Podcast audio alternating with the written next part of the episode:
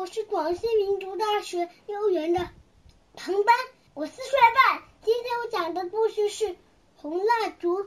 猴子在山下捡到了一个像烟花一样的东西，大家都来看新奇。猴子说：“不要靠烟花太近，会哧溜一声穿在空中，又轰的一声绽放出美丽的火花。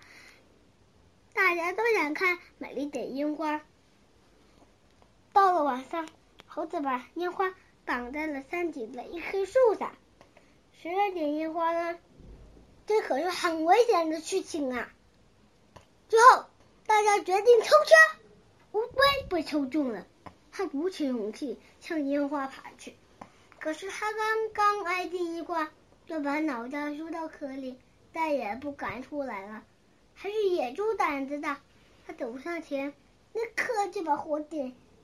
着了，烟花被点着了，大家吓了一跳，连忙跳到草丛里，紧紧捂住耳朵，眼睛也闭得紧紧的。嘿，可是来的家伙并没有响，他轻轻的发出柔和的亮光，原来他只是一个红蜡烛。谢谢大家。